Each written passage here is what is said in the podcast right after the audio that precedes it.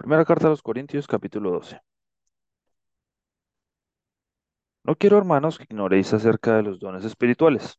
Sabéis que cuando eras gentiles, se os extraviaba llevándoos como se os llevaba a los ídolos mudos. Por tanto, os hago saber que nadie que hable por el Espíritu de Dios llama anatema a Jesús, y nadie puede llamar a Jesús Señor, sino por el Espíritu Santo. Ahora bien, hay diversidad de dones, pero el Espíritu es el mismo. Y hay diversidad de ministerios, pero el Señor es el mismo. Y hay diversidad de operaciones, pero Dios, que hace todas las cosas en todos, es el mismo. Pero a cada uno le es dada la manifestación del Espíritu para provecho. Porque a éste es dada por el Espíritu palabra de sabiduría, a otro palabra de ciencia, según el mismo Espíritu, a otro fe por el mismo Espíritu, y a otro dones de sanidades por el mismo Espíritu al otro el hacer milagros, a otro profecía, a otro discernimiento de espíritus, a otro diversos géneros de lenguas y a otro interpretación de lenguas. Pero todas estas cosas las hace uno y el mismo espíritu, repartiendo a cada uno en particular como él quiere. Porque así como el cuerpo es uno y tiene muchos miembros, pero todos los miembros del cuerpo siendo muchos son un solo cuerpo, así también Cristo porque por un solo espíritu fuimos todos bautizados en un cuerpo, sean judíos o griegos, sean esclavos o libres. A todos se nos dio a beber de un mismo espíritu. Además, el cuerpo no es un solo miembro, sino muchos. Si dijera el pie, ¿por qué no soy mano? Porque no soy mano, no soy del cuerpo. Por eso no será del cuerpo. Y si dijera la oreja, porque no soy ojo, no soy del cuerpo, por eso no será del cuerpo. Si todo el cuerpo fuese ojo, ¿dónde estaría el oído? Si todo fuese oído, ¿dónde estaría el olfato? Mas ahora Dios ha colocado los miembros, cada uno de ellos, en el cuerpo como Él quiso. Porque si todos fueran un solo miembro, ¿dónde estaría el cuerpo? Pero ahora son muchos los miembros, pero el cuerpo es uno solo. Ni el ojo puede decir a la mano, no te necesito, ni tampoco la cabeza a los pies, no tengo necesidad de vosotros. Antes bien, los miembros del cuerpo que parecen más débiles son los más necesarios. Y aquellos del cuerpo que no parecen menos dignos, a estos vestimos más dignamente, y los que en nosotros son menos decorosos se tratan con más decoro.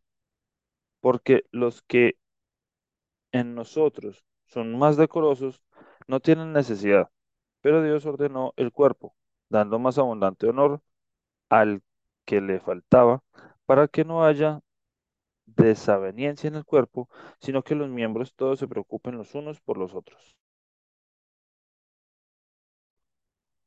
De manera que si un miembro padece, todos los miembros se duelen con él, y si un miembro recibe honra, todos los miembros con él se gozan. Vosotros, pues, sois el cuerpo de, de Cristo, y miembros cada uno en particular.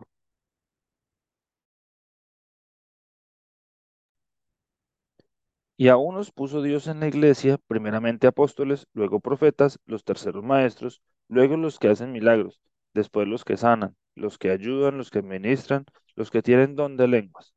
Son todos apóstoles, son todos profetas, todos maestros, hacen todos milagros, tienen todos dones de sanidad, hablan todos lenguas, interpretan todos.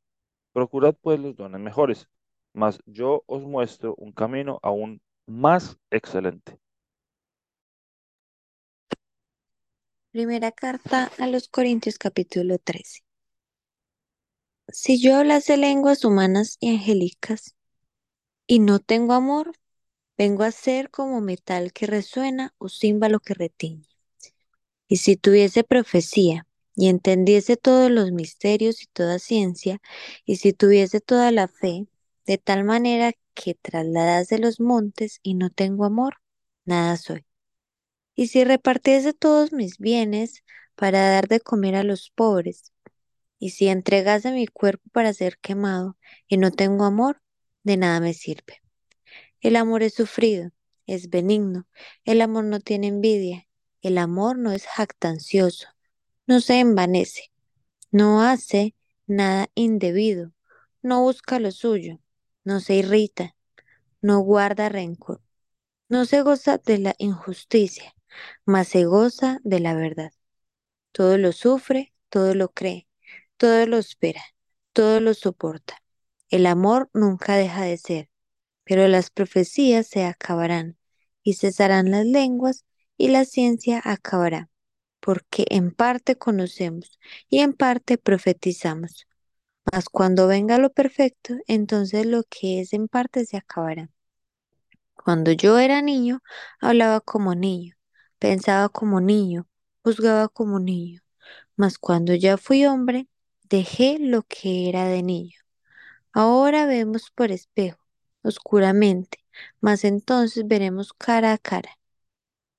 Ahora conozco en parte, pero entonces conoceré como fui conocido.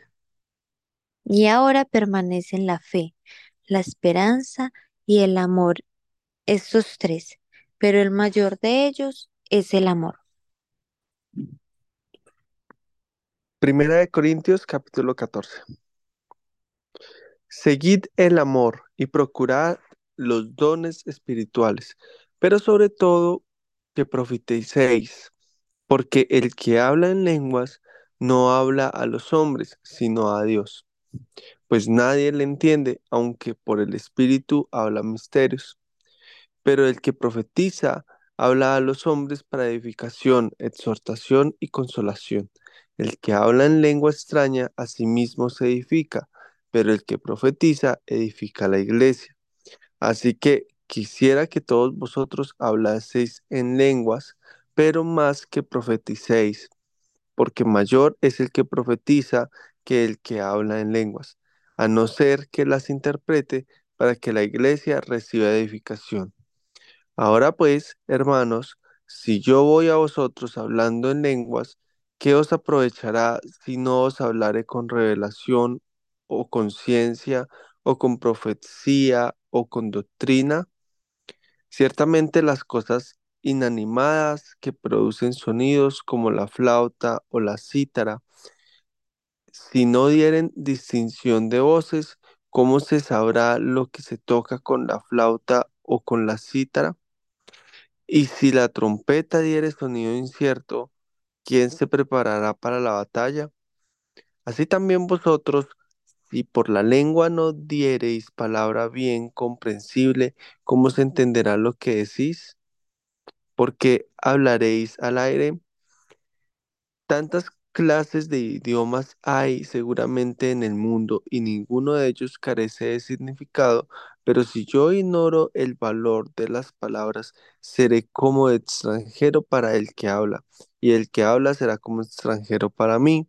Así también vosotros, pues que anheléis dones espirituales, procurad abundar en ellos para edificación de la iglesia por lo cual el que habla en lengua extraña pida en oración poder interpretarla, porque si yo oro en lengua desconocida, mi espíritu ora, pero mi entendimiento queda sin fruto.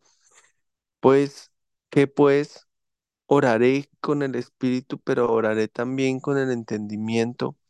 Cantaré con el espíritu, pero tam- cantaré también con el entendimiento.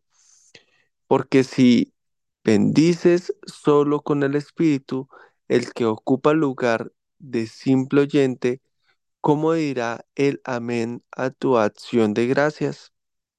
Pues no sabe lo que has dicho, porque tú a la verdad bien das gracias, pero el otro no es edificado.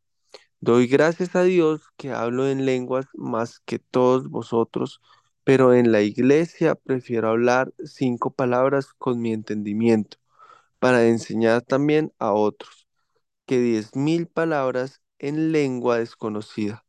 Hermanos, no seáis niños en el modo de pensar, sino sed niños en la malicia, pero maduros en el modo de pensar. En la ley está escrito, en otras lenguas y con otros labios hablaré a este pueblo, y ni aun así me oirán, dice el Señor. Así que las lenguas son por señal, no a los creyentes, sino a los incrédulos, pero la profecía no a los incrédulos, sino a los creyentes. Si pues toda la iglesia se reúne en un solo lugar y todos hablan en lenguas y entran indoctos o incrédulos, ¿no dirán que estáis locos? Pero si todos profetizan y entra algún incrédulo o indocto, por todos es convencido, por todos es juzgado. Lo oculto de su corazón se hace manifiesto, y así postrándose sobre el rostro adorará a Dios, declarando que verdaderamente Dios está entre vosotros. ¿Qué hay, pues, hermanos? Cuando os reunís, cada uno de vosotros tiene salmo, tiene doctrina, tiene lengua, tiene revelación, tiene interpretación. Hágase todo para edificación. Si habla alguno en lengua extraña, sea esto por dos, o a lo más tres, y por turno, y no interprete. Y si no hay intérprete, calle en la iglesia y hable para sí mismo y para Dios. Asimismo, los profetas hablen dos o tres, y los demás juzguen.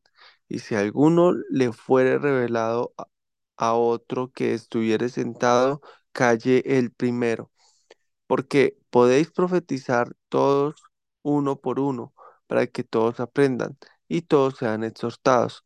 Y los espíritus de los profetas están sujetos a los profetas, pues Dios no es Dios de confusión, sino de paz, como en todas las iglesias de los santos. Vuestras mujeres callen en la congregación, porque no les es permitido hablar, sino que estén sujetas como también la ley lo dice. Y si quieren aprender algo, pregunten en casa a sus maridos, porque es indecoroso que una mujer hable en la congregación. ¿Acaso ha salido de vosotros la palabra de Dios o solo a vosotros ha llegado? Si alguno se cree profeta o espiritual, reconozca que lo que os escribo son mandamientos del Señor, mas el que ignora, ignore. Así que, hermanos, procurad profetizar y no impidáis el hablar en lenguas, pero hágase todo decentemente y con orden.